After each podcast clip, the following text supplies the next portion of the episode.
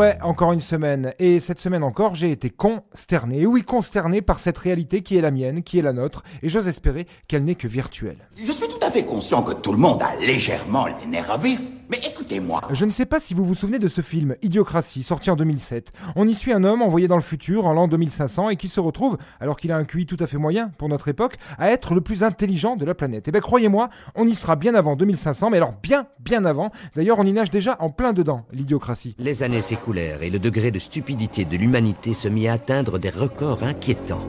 On, vit quand même dans un pays où un Gérald D, connu pour faciliter l'accès à des logements en échange de services en nature, interdit à des citoyens engagés de servir des repas à d'autres citoyens qui luttent pour leur survie. Dans un pays où Pascal Pro, journaliste sportif reconverti dans le curage des fosses sceptiques de l'information, a plus d'adeptes qu'Aurélien Barraud, pourtant astrophysicien érudit et sûr de ce qu'il avance. Et ça, c'est le ministre de l'Éducation.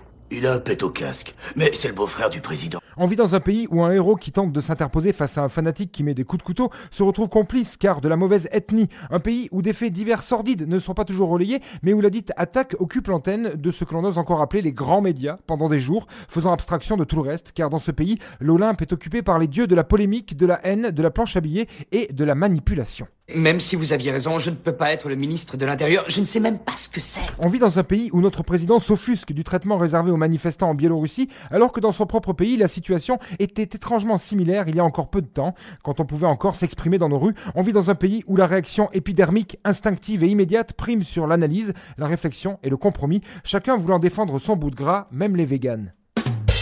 Et je n'évoque là que la France, évidemment. Si on s'aventure à traverser l'Atlantique, la situation est pire encore, avec des droits civiques qui reculent et une vénération du billet vert qui prend le dessus dans une population pourtant à près de 40% créationniste. J'arrive pas du tout à vous situer. Le débat entre Trump et Biden cette semaine, au même niveau que les dialogues entre Alvaro González et Neymar Jr. Et même pire, car aucun des deux n'est en fait vraiment capable de courir après un ballon, hein, même s'il est vrai qu'ils arrivent tout de même à vendre un peu des maillots. Ça s'achetait au supermarché une intelligence, je pense que tout le monde, tout le monde en, en achèterait une. Alors ça, c'est le monde qu'on laisse à nos enfants. Ça, c'est la politique et la société pour lesquelles on s'est battu dans le monde entier depuis plus de 200 ans. Un monde où les influences sont cathodiques après avoir été catholiques. Non, franchement, cette semaine m'a vraiment fait perdre la foi en l'humain un peu plus encore. Si c'est une histoire de cam, tu ferais bien de prévenir le patron parce qu'il va pas aimer du tout. Alors j'ose espérer que cette réalité n'est que virtuelle et que je vais me réveiller après 40 ans d'une partie passionnante d'un jeu vidéo dont je n'aurais pas résolu toutes les énigmes mais dans lequel le scénario était d'un réalisme aussi affligeant qu'incroyable.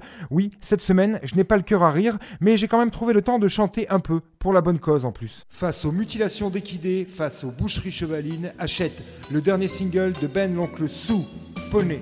Poney Tu étais tranquille, tu dormais debout.